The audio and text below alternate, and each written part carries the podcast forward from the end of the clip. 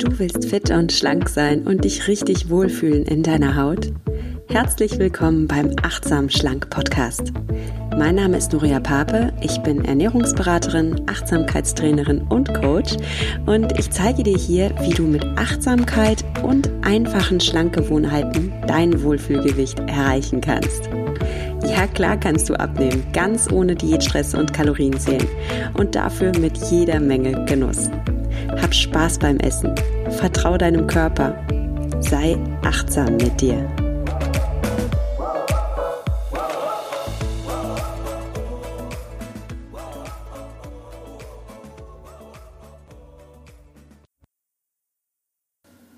Hallo und schön, dass du wieder eingeschaltet hast zu einer neuen Folge des Achtsam Schlank Podcasts.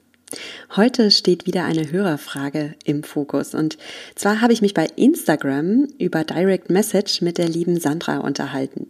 Hallo Sandra, liebe Grüße, wenn du das hörst und vielen Dank für deine richtig guten Fragen. Sandra hat mir unter anderem Folgendes geschrieben. Liebe Norea, ich wollte mich von Herzen bedanken für das, was du tust. Ich habe dich erst vor kurzem gefunden, aber ab da verändert sich so einiges bei mir. Also Sandra, dafür schon mal vielen, vielen herzlichen Dank und ich freue mich total über das, was du schreibst. Ja, und dann hast du noch mehr geschrieben, Sandra. Und zwar hast du einen konkreten Themenwunsch geäußert und dieser Themenwunsch lautet Meditation. Also, du schreibst, ich habe nie meditiert und es war für mich immer so ein spirituelles Ding, ganz weit von mir entfernt. Erst durch intuitives Essen und dann durch dich habe ich entdeckt, dass es gar nicht so schwachsinnig ist. Ich weiß aber nicht, wie ich anfangen soll. Zum Beispiel, kann ich im Auto meditieren oder bin ich dazu stark abgelenkt? Im Bett schlafe ich immer ein. Soll ich täglich meditieren oder reicht das zum Beispiel nach Bedarf? Und was bringt mir das alles überhaupt? Also Sandra, danke. Ich liebe deine Fragen und ich finde es großartig, dass du so richtig ehrlich schreibst, weil du damit aussprichst, was viele bewusst oder unbewusst denken.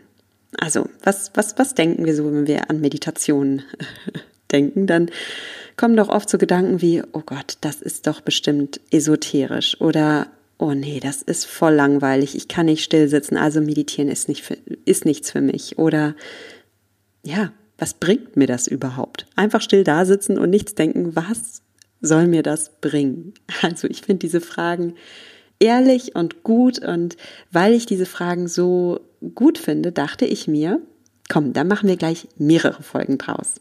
Und zwar habe ich mir für die heutige Folge eine richtig gute Meditationsexpertin eingeladen, Anne-Kathrin Nowotny. Über Anne-Kathrin erzähle ich gleich noch mehr. Und im Gespräch mit ihr gehen wir dann deinen Fragen nach, Sandra. Wir sprechen darüber, was bringt Meditation überhaupt? Warum halten Wissenschaftler Meditieren für so machtvoll? Warum werden mittlerweile sogar Manager in Meditationskursen geschult? Und ja, wie, wie kann man einfach starten mit dem Meditieren? Genau deine Fragen, Sandra. Und im zweiten Fall, im zweiten Teil der Doppelfolge, die auch heute rauskommt, kannst du auch direkt schon eine erste kleine Meditation machen. Wirklich nur eine kleine Meditation. Ähm, wir wollen die Einstiegsschwelle nicht so hoch ansetzen, sondern wir wollen es wirklich auch für Anfänger einfach machen. Und da hat Anne-Kathrin eine sehr schöne kleine Meditation für uns eingesprochen, so dass du es auch gleich probieren kannst. Und im nächsten Teil dieser ja, Doppel- oder dann sogar Dreierfolge, die dann in zwei Wochen erscheint, da möchte ich dann mit dir darüber sprechen, wie kann Meditation denn beim Abnehmen helfen? Da habe ich fünf Punkte notiert, warum Meditation so hilfreich ist, wenn du abnehmen willst. Wir starten heute mit dem Gespräch mit Anne-Kathrin Nowotny und Anne-Kathrin ist Meditationslehrerin, Dozentin und Coach für Meditation, aber auch für Burnout-Prävention. Und sie gibt uns heute konkrete Tipps, wie wir alle mit dem Meditieren anfangen können, wie wir alle auch unsere Hindernisse überwinden. Also diese Hindernisse wie Müdigkeit oder ich habe keine Zeit oder ich habe so viele andere Dinge im Kopf. Wie soll ich jetzt auch noch Meditation damit einbauen in meinen ohnehin schon vollen Tagesplan? Sie kennt die Antworten darauf. Ja, ich freue mich richtig auf das Gespräch mit dieser Expertin, äh, Anne-Kathrin Nowotny. Zunächst aber noch etwas zu dir, liebe Hörerinnen, lieber Hörer. Vielleicht hast du auch eine Frage, die du gerne mal im Achtsam Schlank Podcast beantwortet hättest. Und dann freue ich mich von dir zu hören. Du kannst mir ganz einfach schreiben. Komm auf meine Website www.achtsamschlank.de. Da findest du den Kontakt und äh, da schreibst du mir einfach eine E-Mail. Oder du folgst mir auf Instagram so wie Sandra. Bei Instagram findest du mich unter nuria.achtsamschlank und auch da können wir natürlich in Kontakt treten. Oder auf Facebook. Da findest du mich unter Nuria Pape achtsam abnehmen ohne Diät. Also, ich freue mich sehr auf den Austausch mit dir und jetzt wünsche ich dir viel Spaß bei dem Interview mit Anne-Kathrin Nowotny über die Macht der Meditation.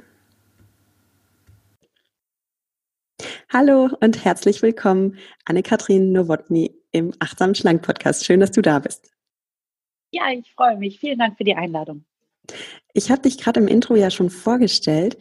Ähm, jetzt würde ich gerne mal von dir hören, Anne-Kathrin, in deinem Leben gibt es einen spannenden Bruch. Du warst früher erfolgreiche Managerin mit internationaler Verantwortung in einem großen Wirtschaftsprüfungsunternehmen und dann hast du dich auf einmal entschieden, obwohl du ja erfolgreich warst, obwohl du wirklich einen guten Job hattest, hast du dich entschieden, ich gebe diesen Job jetzt auf und widme mich voll und ganz dem Thema Meditation. Wie kam es denn dazu? Also das mit dem Bruch, das sehe ich natürlich anders. Für mich ist es eine total logische Fortführung dessen, was ich gemacht habe. Ähm, es ist so, dass ich ähm, die Nachhaltigkeitsabteilung geleitet habe in dem Konzern als letztes. Das heißt, ich war so ein bisschen aus dem klassischen operativen Geschäft raus. Und im Zuge dessen haben sich mir viele Kollegen anvertraut, die absolut überfordert waren, die tatsächlich gesundheitliche Einbußen hatten, die ähm, das tägliche Niveau, das Pensum nicht mehr schaffen konnten, die äh, vor allen Dingen ihren eigenen Ansprüchen nicht mehr gerecht werden konnten. Ähm, eben für die Mitarbeiter da zu sein, professionell zu agieren, ähm, Ansprechpartner zu sein, Vertrauensperson zu sein, das alles funktionierte nicht mehr.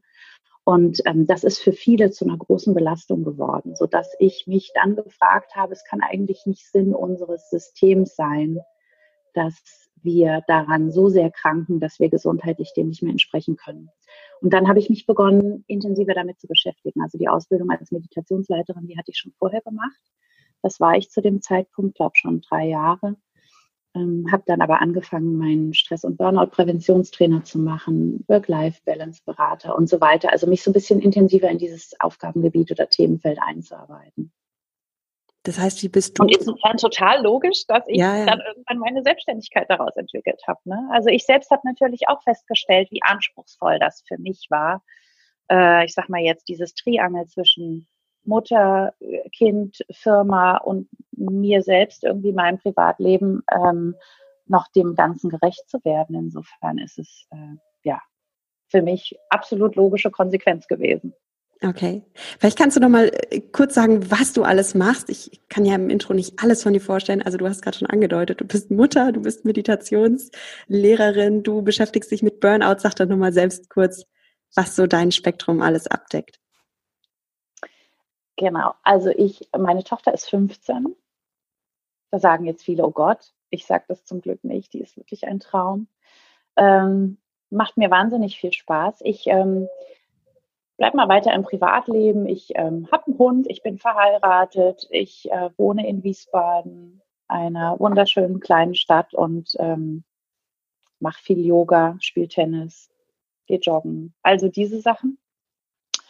Und beruflich ist es so, dass ich ähm, ja ursprünglich ganz ursprünglich aus Marketing komme, da lange Jahre gearbeitet habe, lange selbstständig war mit einer eigenen Agentur, dann eben zu einem großen, großen Wirtschaftsprüfungskonzern ging, dort im, im Startup-Bereich war, wahnsinnig viel gelernt habe über Digitalisierung, diese ganzen Buzzwords. Was steckt eigentlich dahinter? Ähm, das war mega spannend, ähm, weil das auch schon ein paar Jahre her ist, also zu Beginn des Startup-Hypes. Und ähm, ja, dann eben die den Ausflug in den Nachhaltigkeitsbereich, den ich vorher schon kommunikativ unterstützt hatte. Ähm, ja, und die Weiterentwicklung oder ich sag mal, ich, ich stelle in meinem Leben fest, dass ich weg von Marketing und coolen Headlines ne, und irgendwie tollen Broschüren und ich weiß nicht, was man so im Außen an, an tollen Dingen kreieren kann, die so dem, dem Designauge schmeicheln, mich immer mehr ähm, entwickelt hin zu inneren Werten Ne? Also auch so ein bisschen auf der Suche war nach mehr Inhalt einfach und weniger Schleife außenrum. Ich stelle das auch fest beim Geschenkepacken und das ist wirklich total ulkig. Ne? Früher sahen meine Geschenke aus wie bei wie von Douglas zum Beispiel gepackt, ne? von einer dieser wahnsinnigen kreativen Damen, die dann da Schleifen drauf basteln und du denkst, wow, wow, wow, wow, das ist mega. Ja, so sahen meine Geschenke aus. Und meine ganze Familie hat mir die Geschenke immer gegeben zum Einpacken. Und je weiter ich mich entwickelt habe, das ist wirklich lustig, bei mir sehen die heute aus wie von der Fünfjährigen. mehr hin. Ich gebe die mittlerweile meinem Mann und sage, kannst du das bitte schön machen? Ich schaff's nicht mehr. Und das ist für mich irgendwie so sinnbildlich für diesen, diesen Wechsel von, von außen nach innen. Ja, also mir mhm. kommt es jetzt heute viel mehr auf das Geschenk an sich an, als wie es jetzt irgendwie aussieht. Ne? Mhm. Das heißt, wenn ich dich richtig verstehe, bist du schon zum Thema Meditieren und Meditation auch über deinen Beruf gekommen, weil du irgendwie intuitiv so eine Balance gesucht hast zu dieser. Absolut. Auf jeden Fall, ja. Ich brauchte ganz klar für mich einen Ausgleich und ich habe festgestellt, welche Qualität im Atmen liegt. Mhm. Das ist so unfassbar, weil wir ja, also ich sag mal, wir atmen ja nun den ganzen Tag und machen das meistens unbewusst und das ist der beste Anker, den wir haben, weil er wie ein Wellenrauschen am Strand ist. Ne? Ist total gleichmäßig, wir müssen ihn nur einfach hören. Mhm. Ja, zum Atem kommen wir später noch. Ich jetzt erstmal sagen, dass ich das echt äh, spannend finde, was du gerade sagst, weil es mir ja auch so ging. Ich äh, bin auch zum Thema Meditation und Achtsamkeit gekommen, weil ich intuitiv so einen Ausgleich gebraucht habe, ne? weil ich jahrelang Diät gehalten habe und dann immer in diesem, in diesem Außen war, in diesem Fremdbestimmtsein, also fremde Regeln, irgendwelche Regeln und Konzepte haben mein Essverhalten bestimmt und nicht meine innere Stimme, nicht meine innere Weisheit. Und irgendwie intuitiv bin ich dann zur Achtsamkeit gekommen, weil ich gemerkt habe, ich brauche das. Ich brauche das so sehr, wieder dieses hören auf meine innere Stimme. Und bei dir ist es ganz ähnlich gelaufen, nur in so einem Berufskontext, ne? Dieses, dass du da sehr, sehr im Außen warst und dann. Und vor allen Dingen dann ja auch quasi andersrum, ne? Also ich habe mit der Meditation begonnen, habe festgestellt, wie kraftvoll das für mich ist, wie wirkungsvoll das ist. Und ähm, habe ja zu Beginn diesen Jahres auch ähm, begonnen, mich achtsam zu ernähren. Also ich habe mhm. bewusst nach achtsamer, bewusster Ernährung, weil ich auch mein Leben lang irgendwelche Diäten gemacht hatte, die ja kurzfristigen Erfolg hatten. Ähm, und ich habe eine unglaubliche Qualität darin ent, also entdeckt in diesem achtsamen Essen. Ich war bei einem Arzt, der zu mir sagte, und wenn Sie essen, machen Sie nichts anderes. Und ich dachte so, wie jetzt? Also keine Zeitschrift, kein Handy, kein Computer, nichts. Und dann habe ich mir also in dieser Zeit tatsächlich mein Wohnzimmersessel, also auch weg vom Esstisch, ne, den Wohnzimmersessel umgedreht. Das war jetzt Januar, Februar diesen Jahres. Mit Blick in den Garten, habe mich auf den Sessel gesetzt, den Teller auf meine Knie und habe nur in den Garten geguckt, während mhm. ich gegessen habe. Und das war wirklich toll. Ich dachte, du nimmst diesen Prozess wahr und das trainierst du ja im Grunde genommen auch in der Meditation. Du nimmst den Prozess ganz bewusst wahr und ähm, so vielleicht auch ein bisschen abgedroschen das Wort Achtsamkeit schon ist, ne, weil es so oft gebraucht wird oder vielleicht höre auch ich nur, ist oft, das kann natürlich sein. Ähm, so wirkungsvoll ist es dennoch, ne, die Dinge achtsam zu tun, weil du plötzlich feststellst, ob das deinem Körper gut tut. Das hätte ich früher nie beurteilen können. Ich wusste nur, dass das Hungergefühl weg war. Ne? Aber ob es mir gut tut, also ob mich das so richtig nährt, das hätte ich nie sagen können. Und, und das habe ich äh, ausprobiert. Also wirklich ein fantastischer Prozess gewesen. Ja, sehr schön. Genau so ist es. Und äh, lustig, dass du dabei gerne in den Garten guckst. Ich mache das auch gerne. Also es fällt einem ja auch nicht immer leicht, mir auch nicht immer das Heft wegzulegen oder ähm, ja. den Computer beiseite zu schieben, wenn mein Kopf gerade nur mit Gedanken so sprudelt und ich eigentlich gerne weiterarbeiten will. Und gleichzeitig will ich auch auf meinen Körper hören und äh, weiß, ich muss jetzt mal was essen mein Körper verlangt danach, ja, am liebsten würde ich auch vom Computer essen. So ist es nicht. Ich gebe das auch ehrlich zu. Und mir hilft das dann auch wie dir. Ich setze mich dann gern auf meinen Balkon und da steht bei uns im Garten so ein wunderschöner Baum und da geht dann der Wind durch und dann rauscht es und dann spüre ich, wie diese angenehme Energie der Natur, diese Ruhe sich auf mich überträgt und es mir dann leichter fällt, auch loszulassen und leichter fällt, mich auf mein Essen zu konzentrieren, weil ich gebe zu, jetzt nur auf meinen Teller zu starren, das finde ich auch schwierig und langweilig und ich hole mir da ein bisschen die Kraft der Natur auch dazu, um es mir leichter zu machen. Ja. Ja.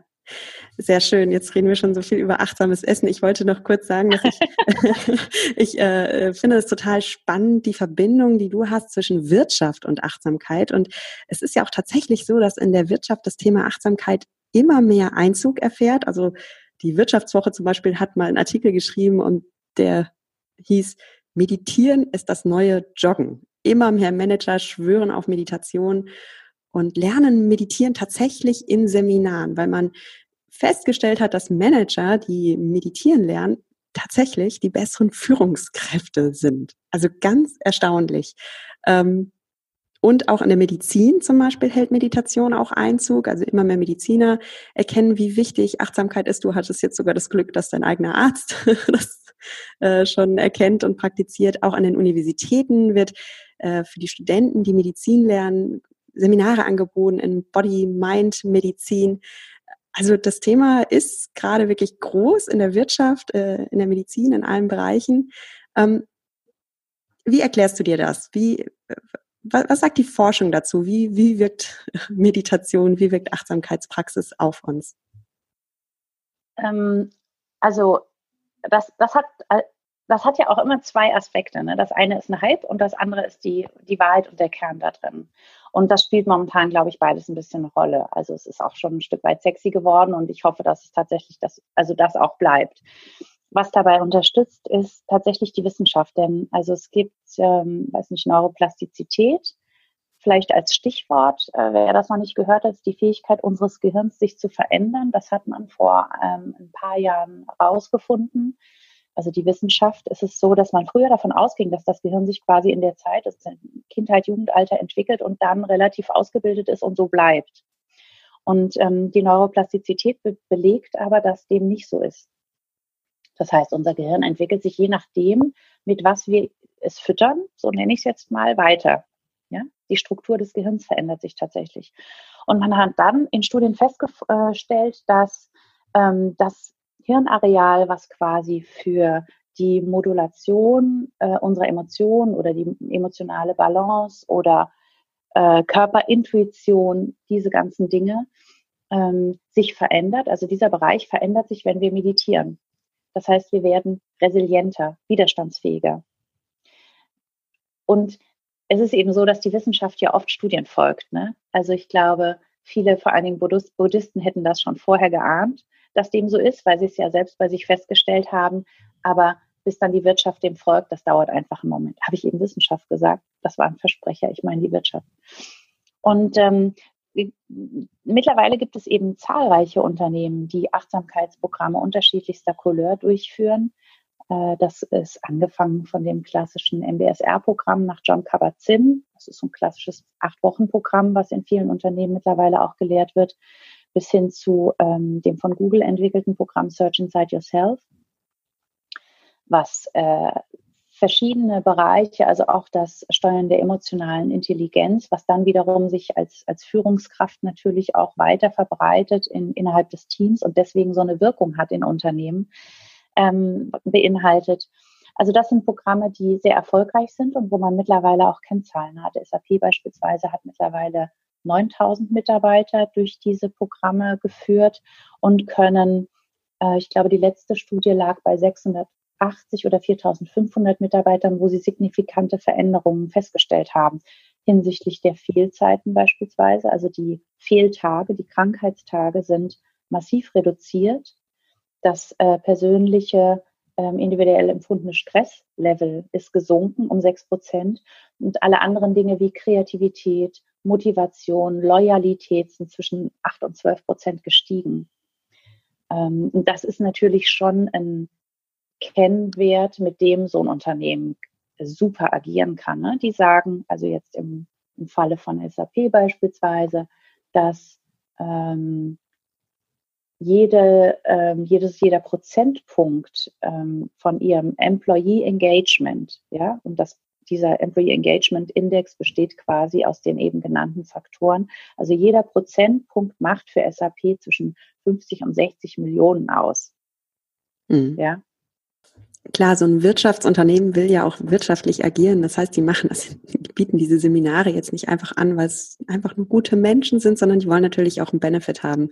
Und äh, das beweist einfach ganz stark, wie wirksam Meditation ist, also was wir erreichen können. Oder wie die Wirtschaftswoche eben sagt, meditieren ist das neue Joggen. Nichts gegen Joggen, Joggen ist auch gut. Sport tut uns gut, aber meditieren ist halt auch ganz wichtig für uns oder zumindest so ein achtsames in uns hineinspüren. Ich finde den Google-Titel schön. Search Inside Yourself. Der ist super, oder? Mhm. toller Titel. Ja, der ist ähm, sehr schön. Ja. Ich habe äh, von einer Hörerin ganz spannende Fragen zum Thema Meditieren bekommen, weil klar, du sagst auch selbst, da ist gerade ein riesen Hype um Meditation und dadurch wollen jetzt auch viele Menschen das auch mal ausprobieren, die bisher dazu noch nicht so einen Zugang hatten. Und gleichzeitig äh, gibt es da ganz viele Widerstände und Zweifel. Und darum finde ich die Fragen, die diese Hörerin gestellt hat, so gut. Ähm, die fragte ganz ehrlich ja, warum soll ich überhaupt meditieren? Also was nützt mir das? Ich glaube, du hast gerade schon ganz viel anklingen lassen, aber vielleicht kannst du noch mal kurz und knapp mir sagen, was nützt mir das, wenn ich meditiere? Ähm, ich werde selbst ruhiger. Ich lerne mich besser kennen. Ich kann in Stresssituationen situationsadäquat und authentisch reagieren. Was meinst ja. du mit situ situationsadäquat und authentisch?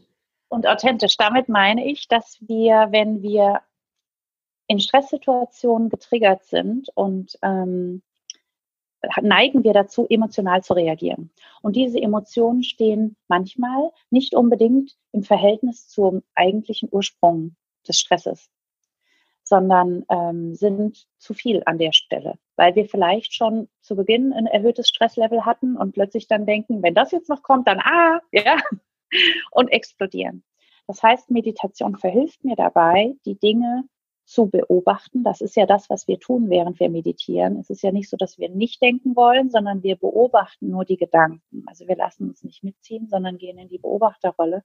Und das, ähm, dieses Training verhilft uns, das im Alltag gleich zu tun. Also ich gebe ein Beispiel. Ich bin jetzt nicht so gut im Straßenverkehr, also in dem, ach, ich werde gern mal laut in meinem Auto.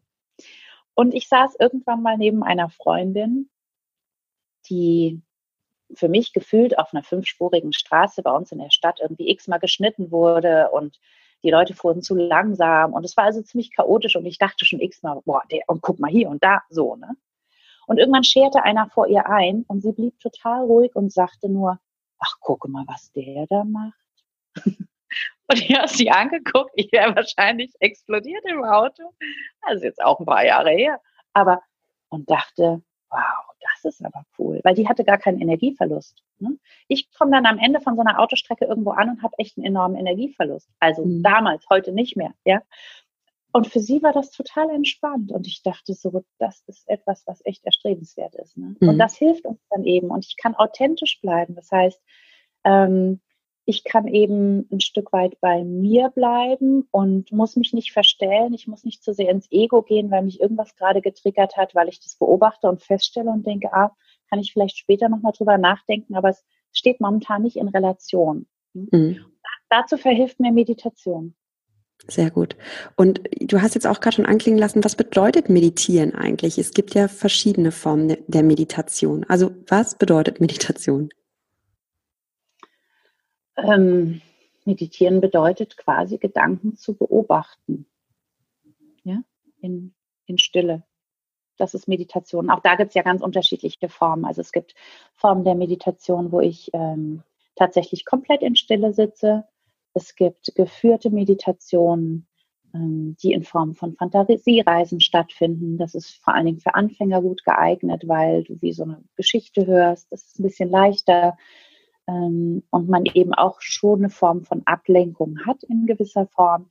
Es gibt Klangmeditation, Musikmeditation, Mantra-Meditation, wo ich durch das Rezitieren von bestimmten Wörtern, ähm, entweder in deiner eigenen Sprache oder aus dem Sanskrit, denen dann auch eine besondere Wirkung na nachgesagt wird, quasi in so, ein, ja, in so eine meditative Stimmung, Haltung durch dieses Wiederholen komme ne, und dann quasi mich darin verlieren kann.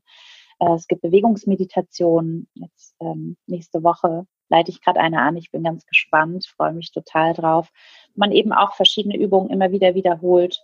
Ähm, es gibt aber auch Bewegungsmeditationen, die man im Spazierengehen machen kann, wo man sich beispielsweise vorstellt, auch einer bestimmten Sache entgegenzugehen und dadurch eine offene Haltung trainieren kann. Also unterschiedlichster Art. Ja, das klingt spannend. Das letzte. Also die anderen auch natürlich. Äh, das finde ich ja auch das Schöne, dass es so verschiedene Formen der Meditationen gibt und es gibt auch kein richtig oder falsch. Ähm, man kann sich schon das für sich aussuchen, mit dem man am leichtesten starten kann. Und wenn es einem einfach schwer fällt, sich jetzt auf ein Meditationskissen zu setzen und an, ja, einfach in die Stille zu gehen, dann kann man ja auch echt erstmal mit geführten Meditationen anfangen oder auch Meditationen, die ein gewisses Ziel haben. Das ist ja auch okay.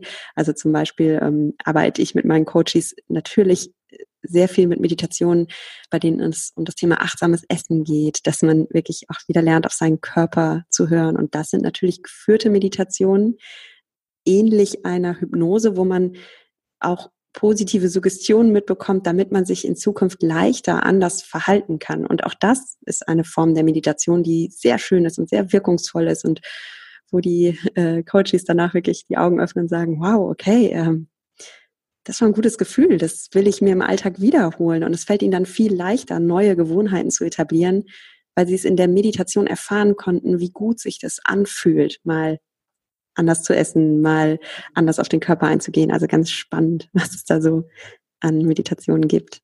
Ja, und auch die bewegte Meditation finde ich sehr schön. Man, kann, man, es gibt ja auch Tätigkeiten, in denen man in einen meditativen Zustand kommt. Ne?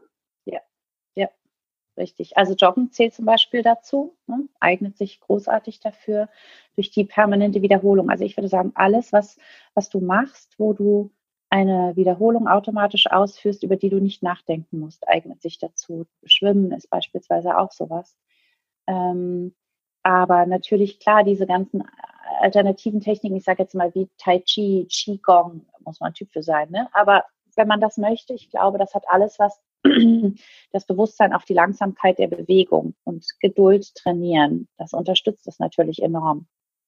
Ganz genau. Ja. Fahrradfahren mitunter auch, hängt, drauf, hängt, hängt davon ab, welche Strecke du fährst. Ne? Aber das, ich glaube, da muss auch jeder so sein eigenes Ding finden. Und es ist wie in der Meditation selbst. Also ich habe viele ähm, Kursteilnehmer oder Teilnehmer der, der Coffee Meditation, das ist ein Morgenimpuls, den ich verschicke, die mich dann fragen, ähm, da, darf ich denn auf dem Boden sitzen oder muss ich auf dem Boden sitzen oder darf ich auf der Couch sitzen und darf ich mich anlehnen, wo vielleicht ein klassischer Meditationsleiter, also im, tatsächlich aus dem Zen heraus, also dem strengen, der strengeren Form des, des Meditierens verneinen würde und eine ganz klare Vorgabe gibt. Äh, und ich aber der Meinung bin, mach es bitte so, dass es für dich komfortabel ist, weil sonst nimmst du vielleicht die Hürde nicht es in, in deine tägliche Praxis irgendwie einfließen zu lassen und hörst zu schnell damit auf, weil es dir eben zu große Schmerzen beispielsweise bereitet, wenn du sitzt. Ne? Man kann es natürlich aus der spirituellen äh, ähm, Linie betrachten, wenn man angelehnt ist, ist der Energiefluss im, im Rücken, ja, eben ein Stück weit durch das Anlehnen des Körpers nicht so frei gewährleistet, wie wenn man frei sitzen würde.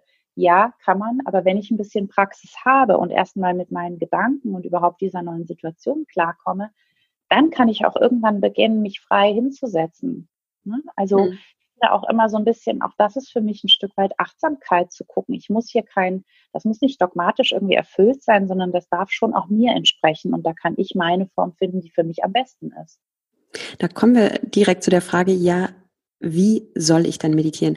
Und äh, ich bitte dich, das Wort soll auch immer jetzt in Anführungsstrichen, ich zitiere hier auch, es gibt kein soll, es gibt kein du musst, das hast du ja gerade auch betont, aber was empfiehlt sich denn für das wie? Wie ist es dann am besten zu meditieren? Also die Hörerin äh, schrieb mir auch, ja, ich weiß auch nicht, im Bett schlafe ich immer ein, das ist irgendwie blöd im Bett und im Auto bin ich abgelenkt. Also wie, wie soll ich das am besten machen? Ja, also Auto würde ich jetzt auch nicht wirklich empfehlen. Das kann gefährlich werden. Ähm, ich, in meinen Kursen darf niemand liegen. Das ist tatsächlich so, weil die Menschen einschlafen. Ähm, relativ schnell sogar.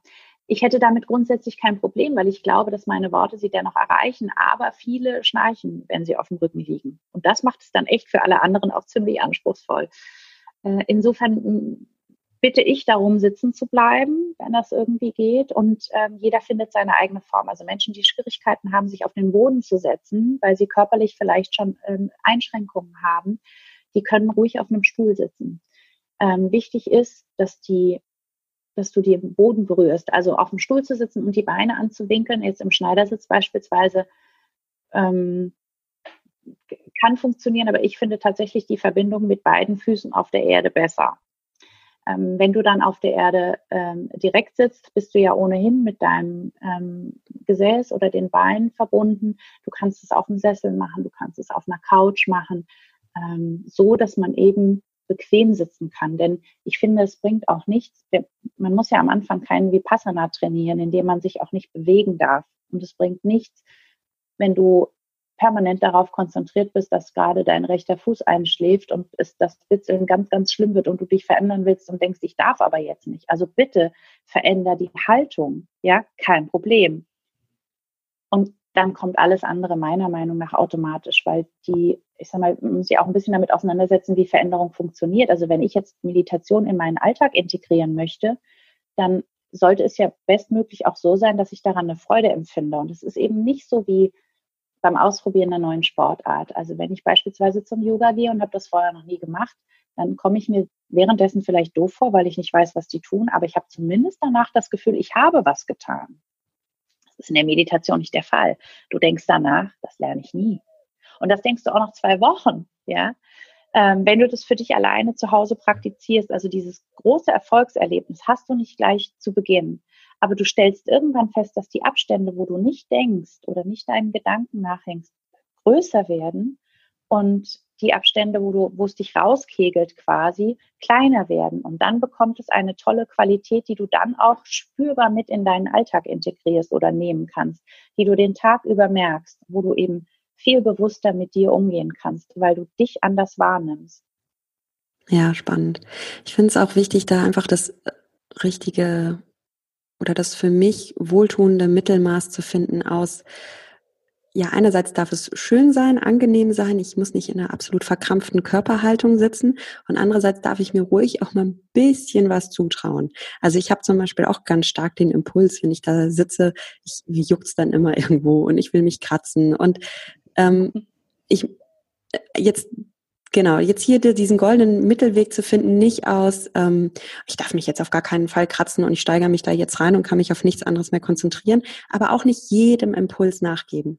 Weil genau mhm. darum geht es ja im Meditieren, dass ich lerne, ich brauche nicht jedem Impuls nachgeben. Ich kann das. Und das ist, wenn man das dann mal schafft, das ist so ein schönes Gefühl danach, dass man merkt, wow, ich, ich bin gar nicht so Sklavin meiner Impulse. Ich, ich kann den Gedanken erkennen oder den Impuls erkennen, ich will mich jetzt kratzen und ich brauche ihm nicht nachgeben. Und danach geht es mir sogar richtig gut. Das ist schwierig zu beschreiben.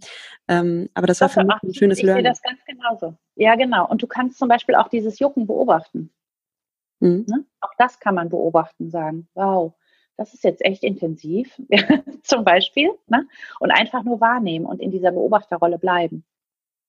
Genau dieses Nicht-Wertende dann auch, was die Achtsamkeit oft hat. Ne? Ja. Ne? Wir, wir bewerten ja gleich so, äh, oh, es juckt, oh, das ist unangenehm oder oh, mein Rücken fängt jetzt gerade wirklich an weh zu tun und das halte ich jetzt auch nicht mehr länger aus. Und dann sind wir schon wieder in diesem Monkey Mind, wie Buddhisten es nennen, dass, dass unsere mhm. Gedanken hin und her springen und dass unsere Gedanken auch sehr stark wertend sind und wir dadurch oft in unserem Leben zum Spielball unserer Gedanken werden. Unsere Gedanken steuern uns, auch beim Essen.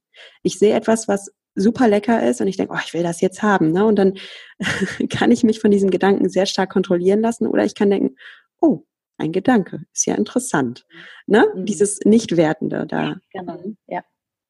Ja, ja, ich, und ja. wie du schon sagst, ich glaube, dieses gesunde Mittelmaß, das ist es tatsächlich. Ne? Also ähm, ohne sich zu überfordern, weil ich glaube, das haben wir im Außen schon genug und um das geht es in dem Moment nicht, aber auch ein Stück weit vielleicht sich ein bisschen zu trainieren. Ne? Genau. Ähm, die Hörerin schrieb auch, muss ich denn spirituell sein, um zu meditieren? Ich dachte früher immer, meditieren, das ist so was Spirituelles. Was ist denn deine Antwort darauf? Muss ich religiös sein oder spirituell sein, um zu meditieren? Das kommt darauf an, mit wem du wo meditieren möchtest. Ne? Also wenn du nach Indien fährst und ähm, begibst dich dort irgendwie in einen Ashram oder sowas, dann hilft das schon, um da ein Verständnis zu entwickeln. Aber grundsätzlich musst du null, äh, null spirituell sein, denn also Meditation und deswegen, wie du es eingangs sagtest, selbst die Medizin hat ja tatsächlich wissenschaftlich belegbare Beweise für die gute positive Wirkung von Meditation und die haben mit Spiritualität dann in erster Linie relativ wenig äh, am Hut. Ne?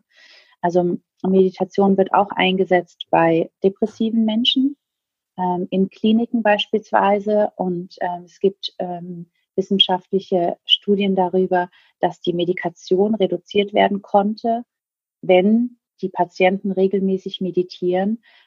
Und das ist tatsächlich, finde ich, sehr nüchtern. Ne? Das ist nicht spirituell.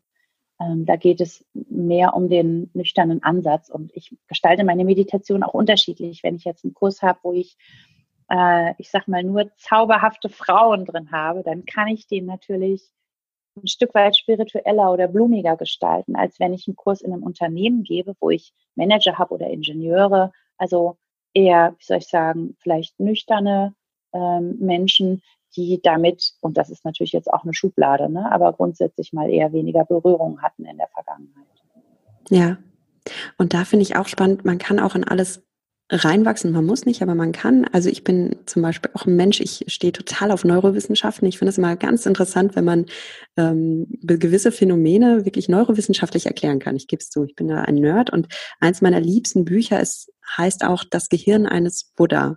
Und der Autor dieses Buches ähm, erklärt eben, wie diese alten Weisheiten der Buddhisten heute durch Wissenschaft erklärt werden können. Also im, wie man gewisse Phänomene wirklich im MRT nachweisen kann, dass zum Beispiel Meditation wirklich unser Gehirn neu formt oder ähm, wir uns verändern, wie du es eingangs erklärt hast. Ich liebe sowas. Ich stehe auf Wissenschaft.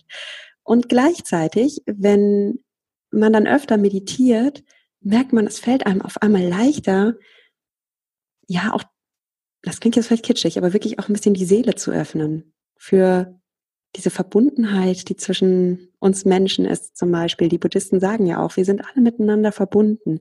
Und wenn man öfter meditiert, dann kann man auch das auf einmal spüren, diese Verbundenheit. Die Verbundenheit mit anderen Menschen, die Verbundenheit zum Leben, die Verbundenheit zur Natur. Und das zu spüren, ist eine sehr schöne Erfahrung.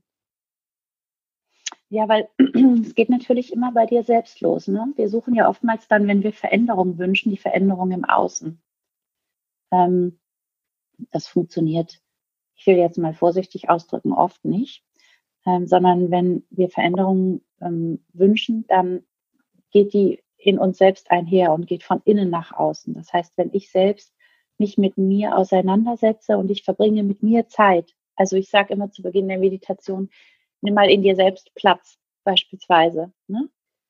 Ähm, dann lerne ich mich besser kennen. Das bedeutet, wenn ich mich besser kennenlerne, habe ich, wenn mir das auch nicht bewusst ist, natürlich äh, vielleicht mehr souveränes Auftreten oder eine offenere Haltung anderen und ihren Fehlern gegenüber, weil ähm, ich weiß, ich bin vielleicht auch nicht perfekt oder ich weiß, ich habe das und das schon durchlebt oder ich habe das und das durchdacht. Also diese Ängste, dass von außen mich jemand jetzt rauskatapultieren kann aus meiner persönlichen Ruhe- und Komfortzone, die ist nicht mehr so groß.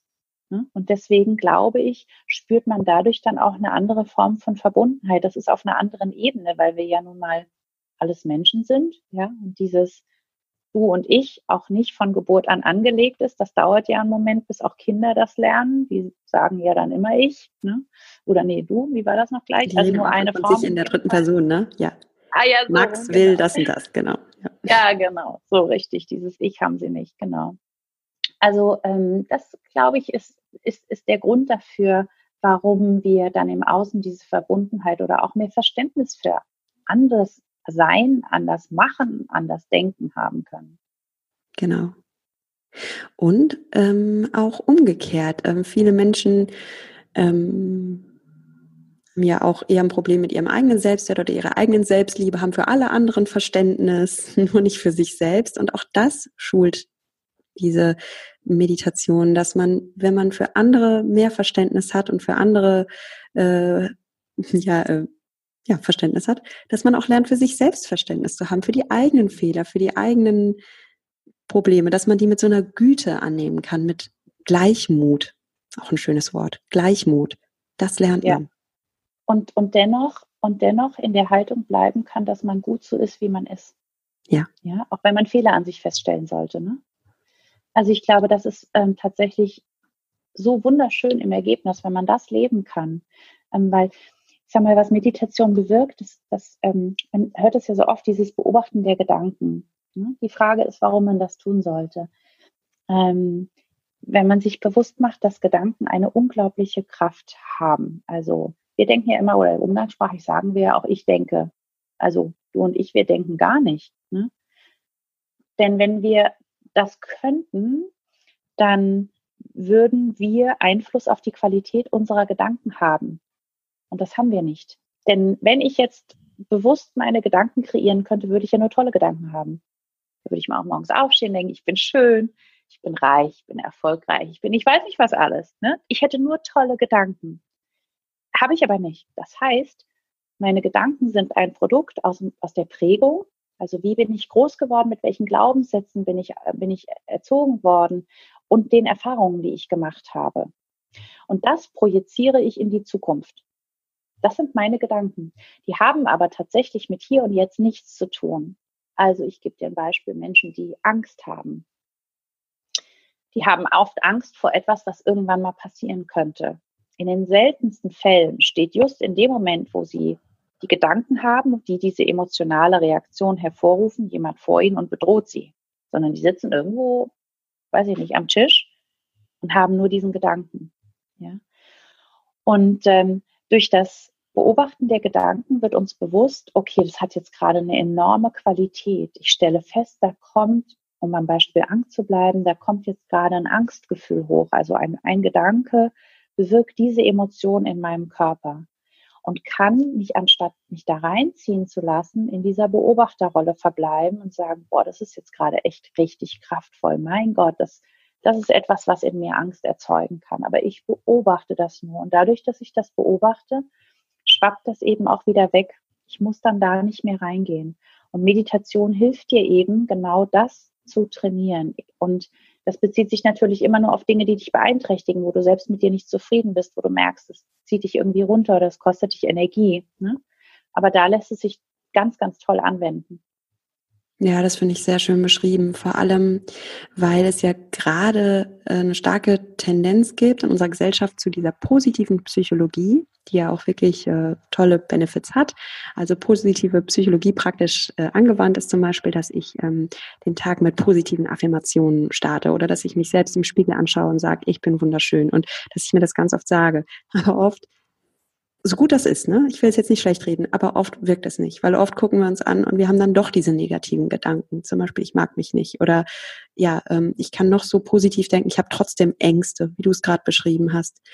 Und das ist jetzt mal ein ganz anderer Ansatz, wie ich damit umgehen kann. Nicht, indem ich dagegen halte mit ich bin mutig, ich schaffe das oder ich gucke in den Spiegel, ich bin schön, ne? Das wären jetzt positive Affirmationen, sondern dass ich einfach mal versuche, voller Selbstmitgefühl das zu sehen, das anzunehmen und damit okay zu sein und es dadurch gehen lasse. Das ist so ein bisschen ja. ein anderer Twist. Ja, genau. Es ist im Grunde genommen so, wie, wie du mit deinem Kind umgehen würdest. Ne? Also mit einem kleinen Kind, was zwangsläufig Dinge falsch macht. Ne? sagst, okay, so, so geht es nicht, probier es mal so und so aus. Also das ist diese Haltung und du bleibst dennoch die ganze Zeit in einer ganz tiefen Verbundenheit und Liebe und, und Güte, auch einem Fehler gegenüber. Ja, und das hat echt eine schöne Qualität. Wobei ich auf der anderen Seite auch ein Fan von positiven Affirmationen bin, weil ähm, natürlich schon dieser alte Spruch, ne, where the focus goes, the energy flows, Ne? Wenn du quasi damit arbeitest, kannst du unterstützend auch aus negativen Gedankenkarussellen ganz gut aussteigen. Auf jeden Fall. Auf jeden Fall. Und ich nutze die auch in meinem eigenen Programm. Darum ja, ich, ja, ich bin auch großer Fan davon. Ich nutze die auch für mich selbst. Ich bin wirklich Fan davon. Ich finde es nur äh, schön, wenn wir so ein Spektrum an Möglichkeiten haben. Und wenn wir merken, oh, ich komme an dieser Stelle nicht weiter mit einer positiven Affirmation oder mit äh, diesem ganzen Think Positive, es klappt manchmal nicht, dann ist es auch okay, weil es gibt auch andere Wege. Und das finde ich einfach schön, dass wir einen Blumenstrauß an Möglichkeiten haben, wie wir mit unseren Gefühlen umgehen können. Und schön, äh, danke für das, was du gerade sagtest, die Metapher, wie wir mit dem Kind umgehen. Das ist vielleicht auch nochmal ein schönes Thema, wie können wir mit unseren Kindern achtsam umgehen. Ähm, zum Beispiel, wenn mein Kind Angst hat, so 80er Jahre Erziehung wäre dann noch zu sagen, du brauchst doch keine Angst zu haben und jetzt stell dich mal nicht so an und jetzt mach mal. Und das ist ja auch gut gemeint, weil wir einfach wissen, Kind, geh doch mal in die Situation rein, du wirst sehen, es wird total schön. Zum Beispiel, Kind hat Angst, ähm, ins Wasser zu springen im Schwimmbecken. Ne? Jetzt komm, stell dich mal nicht so an, spring. Dann wirst du sehen, du hast so einen Spaß. Klar, ist gut gemeint. Ich kann aber auch gleichzeitig sagen, ich verstehe deine Angst, ich sehe deine Angst und es ist okay, die zu haben. Und dann daraus es vielleicht gemeinsam mal zu versuchen, mit der Angst zusammen. Ja. Und nicht gegen die Angst, sondern mit der Angst zusammen. Das ist so ein bisschen ein unterschiedlicher Ansatz. Oder wenn mein äh, äh Sohn hinfällt und sich wehtut, dann haben wir auch manchmal mein Mann und sich, mein Mann und ich ein bisschen unterschiedlichen Ansatz, weil er sagt dann halt so, tut doch gar nicht weh, du brauchst doch nicht heulen. Und ich denke dann, nee, komm, es ist okay, es tut ihm gerade weh. Und gleichzeitig, ja, steh wieder auf. Es tut ja. weh, steh wieder auf. Es ja. ist okay, dass es weh tut. Das ist so ein bisschen, sind jetzt Nuancen, aber es ist so ein bisschen. Ja, ja, und das andere ist so ein bisschen das Übergehen. Ich meine, da hat sich ja in den Generationen auch wahnsinnig viel mhm. getan, weil unsere Großeltern, die hätten wahrscheinlich unsere Eltern noch ins Wasser geschubst. Genau. Ja, das, so, das Beispiel. Da, da ist ja wahnsinnig viel passiert in der Zeit. Also wie wir heute mit unseren Kindern umgehen, ist oftmals auch was ganz anderes, wie unsere Eltern mit uns umgegangen sind. Und, und ich glaube, diese Metapher ist, ist sehr nah, wie du mit deinem Kind umgehst, gehst du auch mit deinem inneren Kind um. Ne? Oh ja. Also das kann man übertragen und, und ich glaube, also wenn man da tatsächlich so ein bisschen in dieser Liebe bleibt, ne? also stell dir tatsächlich mal dich als Baby vor, als kleines Kind vor und ich meine, wir würden unseren Kindern auch nie sagen, nachdem es zweimal hingefallen ist, wenn es laufen lernt, du lass halt, ne, schaff's halt nicht. Ne? Also würde ich jetzt auch mal, macht keinen ja. Sinn, sondern wir sagen ja, bestärken immer und immer wieder und du schaffst das und du kannst das und probieren nochmal und geben Hilfestellung und oftmals gehen wir mit unserem eigenen inneren Kind so rabiat um, schicken das eben weg, kriegst es halt nicht hin, der Schmerz kommt immer wieder, anstatt zu sagen, hey, und ich probiere es nochmal und ich darf da Geduld haben. Und, und irgendwann wachsen wir da näher zusammen und können alte Wunden heilen beispielsweise. Ne? Ja. Man kann in einem Podcast äh, nicht einen Textmarker nehmen und eine Stelle anmarkieren. Ich mache das jetzt aber mal, indem ich einfach diesen Satz nochmal wiederhole, weil ich den so gut finde. Also wirklich der innere Textmarker raus. Geh mit deinem inneren Kind um, wie du mit deinem Kind umgehen würdest so wichtig. Mhm. Anne-Kathrin, apropos Kinder, ähm, ab wann kann man denn meditieren? kann ich schon meinen Aha. Kindern Meditieren beibringen? Ja, ab dem Kindergarten. Also es gibt äh, tolle Programme, wirklich tolle Programme, wo man im Kindergartenalter beginnen kann, auch in der Schule beginnen kann. In, in England ist es ja, ich habe das jetzt ein paar Mal gelesen, habe mich gefragt, ob das tatsächlich nur in Zeitungen steht oder ob es wirklich als Pflichtfach eingeführt wurde in Englands Schulen, also in den Grundschulen, dass Mindfulness dort ein, ein Fach geworden ist, was alle Schulkinder belegen. Ähm, also es gibt ähm, schöne Programme, die kindgerecht sind, die kurz sind, die sehr viel mit Fantasie zu tun haben, wo die Kinder lernen, ihre Emotionen besser auszudrücken. Ne? Also das quasi nicht mit ähm, ja, sofort in, in diese kindliche Überreaktion, ja vollkommen normal ist, also hauen, schreien, schlagen, weinen, ne, so überzureagieren, sondern wahrzunehmen, boah, das und das hat mich jetzt so wütend gemacht und, ne, und da einen anderen Kanal zu finden. Und da geht es ja nicht ums Wegdrücken, also nochmal zum Beispiel von dir eben auch, sondern es geht ums Wahrnehmen, sagen, boah, das ist echt ganz, ganz schlimm, aber ich kann das irgendwie vielleicht in einen, in einen anderen Kanal bringen. Ne? Und ähm, es gibt ähm, verschiedene Programme, unter anderem glaube ich auch, ja, die ähm, Christine Spieß bei, bei, uns aus dem Mindfulness Advisory Netzwerk hat auch ein Programm, wo sie mit Kindern arbeitet, Achtsamkeit für Kinder. Achtsamkeit glaub, für Kinder. Durchführt, ja, genau. Wir checken das und wenn ja, verlinken wir das auf jeden Fall. Das finde ich auch ganz spannend. Ja, und gerade was du sagtest, das ist auch nochmal so eine Essenz des Ganzen. Bei einem Kind, Kinder sind wirklich tolle Bilder, da kann man es schön sehen. Ein Kind ist sauer, weil sein Spielkamerad ihm das Spielzeug weggenommen hat und vor lauter Wut will er dem anderen eins auf die Rübe geben. Und dass wir dahin ja. sagen, ey, spinnst du, was machst du denn da? Du darfst nicht hauen, sondern dass wir sagen, ich verstehe dich, das ist echt blöd und du bist jetzt wütend und gleichzeitig möchte ich nicht, dass du haust. Und genauso ist es mit uns Erwachsenen halt auch. Ähm, wir haben oft gelernt, unsere Wut wegzudrücken, weil die nicht sozial akzeptiert ist. Das lernen wir schon früh im Kindergarten zum Beispiel. Du darfst nicht hauen, das ist nicht akzeptiert. Aber Moment, stopp. Die Wut ist akzeptiert, nur das Verhalten ist nicht akzeptiert. Und so dürfen wir als Erwachsene auch wieder lernen. Zum Beispiel, ähm, wenn ich das Bedürfnis habe, mich vor lauter Traurigkeit oder Frust mit Schokolade zu überessen, dass ich mir dann auch sagen kann, okay, das Gefühl, was ich gerade habe, das ist okay. Und das akzeptiere ich auch. Ich bin gerade echt enttäuscht, ich bin traurig, ich bin wütend. Am Verhalten kann ich aber was machen.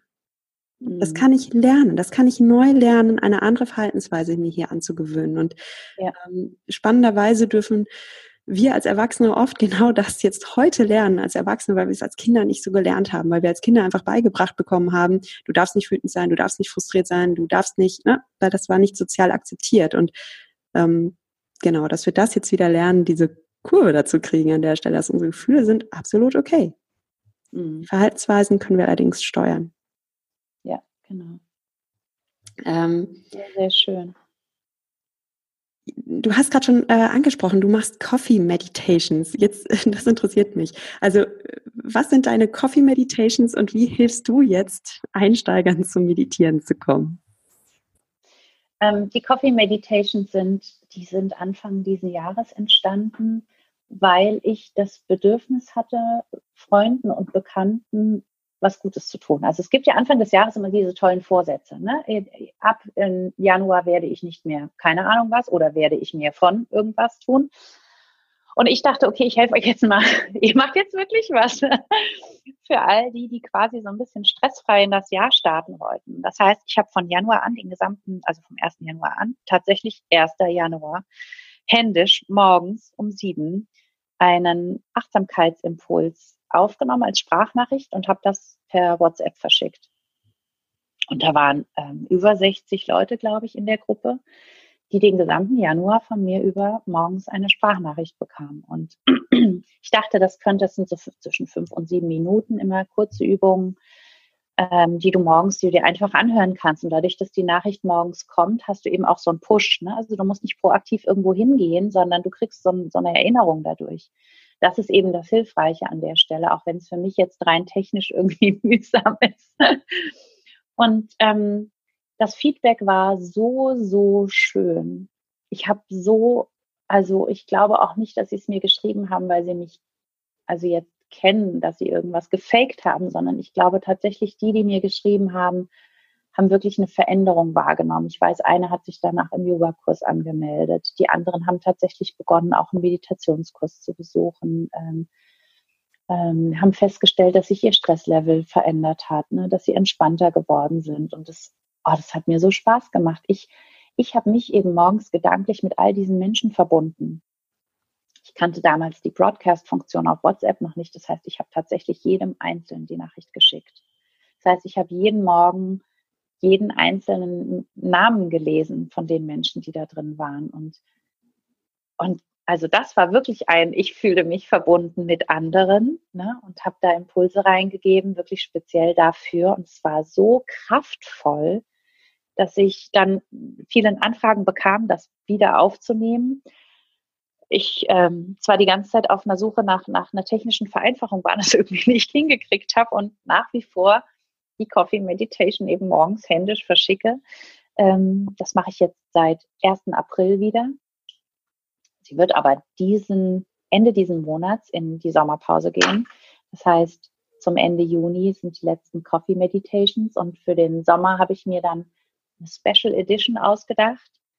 Das heißt, die schönsten, kraftvollsten 30 Coffee Meditations in, einen, in eine Sommer Edition zusammengepackt. Naja, und ähm, das ist die Coffee Meditation. Ich habe eben gedacht, wenn du dir morgens einen Tee machst, dann ist der eigentlich sowieso zu heiß, um ihn gleich trinken zu können. Und wenn du dann die Coffee Meditation machst, dann kannst du den Tee hinstellen oder den Kaffee, machst die fünf Minuten Übung, hast dadurch einen Anker, an dem du das jeden Morgen diese Veränderung anhängen kannst und ja, bist dann danach bereit für deinen Tee oder deinen Kaffee.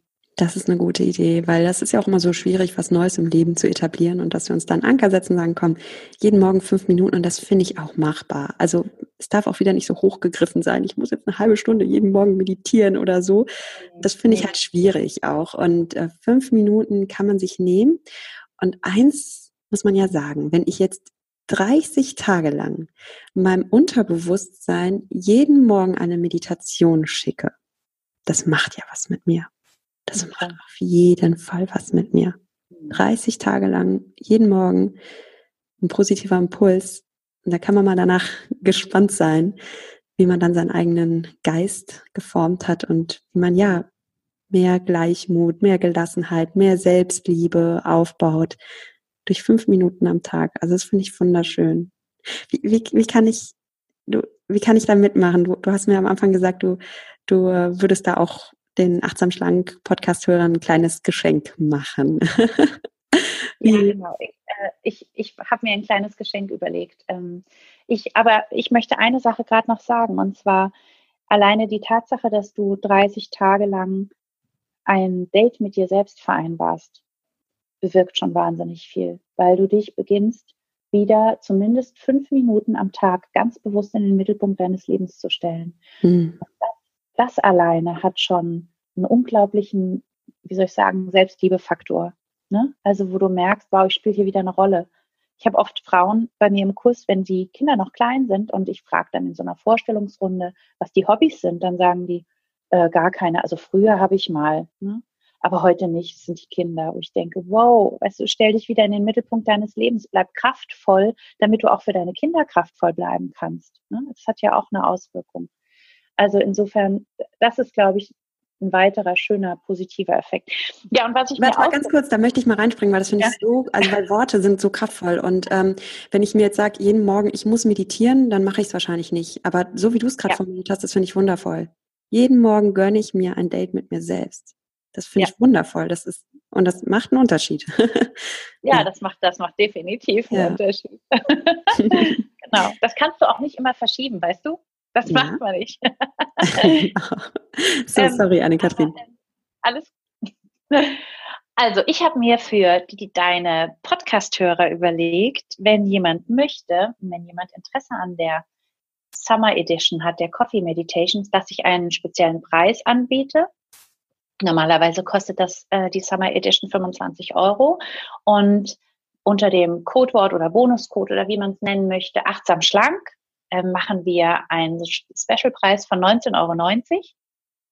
Und ich werde zusätzlich für deine Hörer noch die Anfängerwoche als Bonusmaterial mit zur Verfügung stellen. Das ist quasi die erste Woche, die man so der Coffee Meditation ein bisschen vorlagern kann, wo es um Atem geht, um Bewusstsein geht, auch dieses erstmal Wahrnehmen dieser un ungewohnten, ungeübten Situation morgens ähm, irgendwo zu sitzen.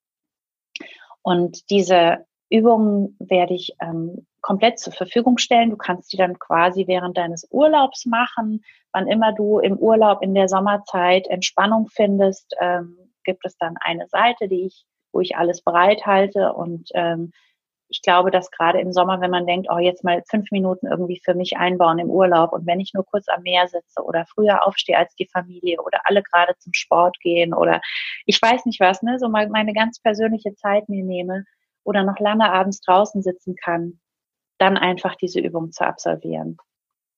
Und wie läuft das dann ab? Also kann ich, kann ich mir die äh, runterladen von deiner Seite oder?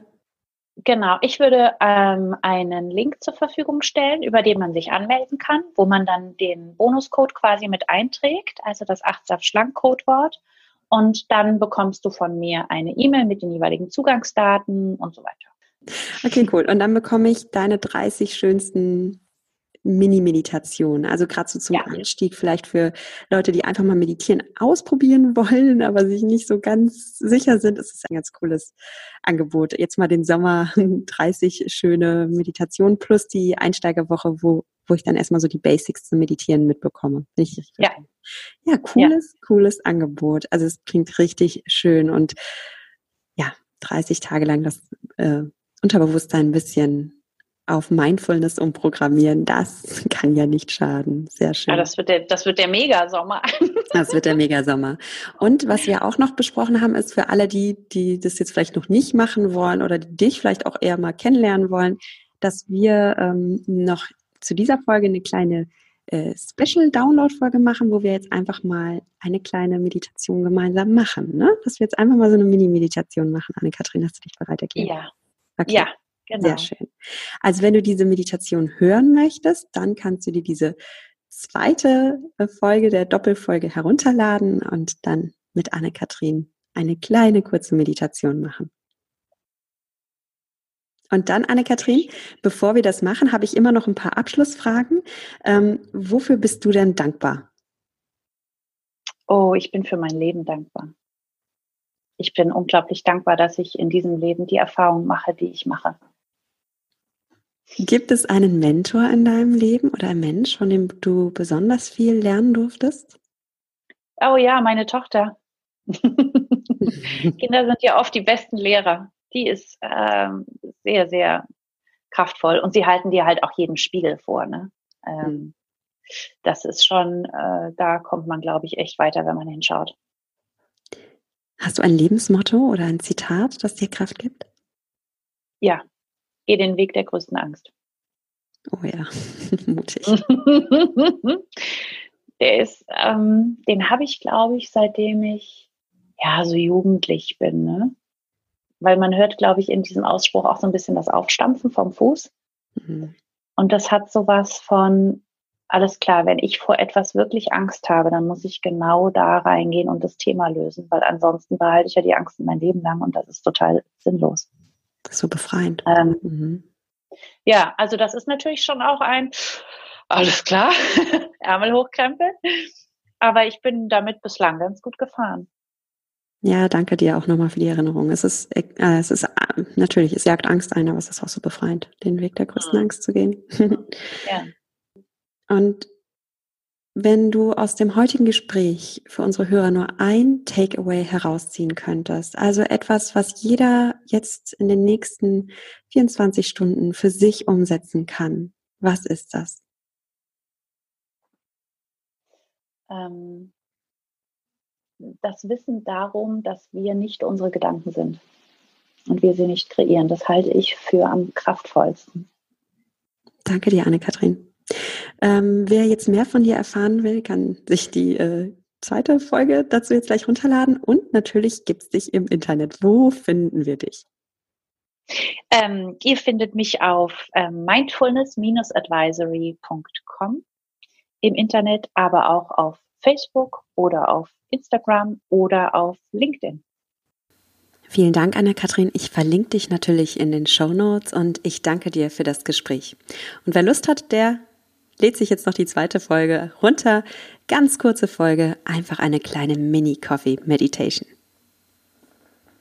Ja, ich danke dir vielmals und ähm, dann fangen wir an. Dann fangen wir an. Also wer jetzt hören will, die nächste Folge und allen anderen sage ich natürlich Danke fürs Reinhören und genieß dein Essen, vertraue deinem Körper, sei achtsam mit dir. Deine Nuria und heute auch deine Anne-Kathrin.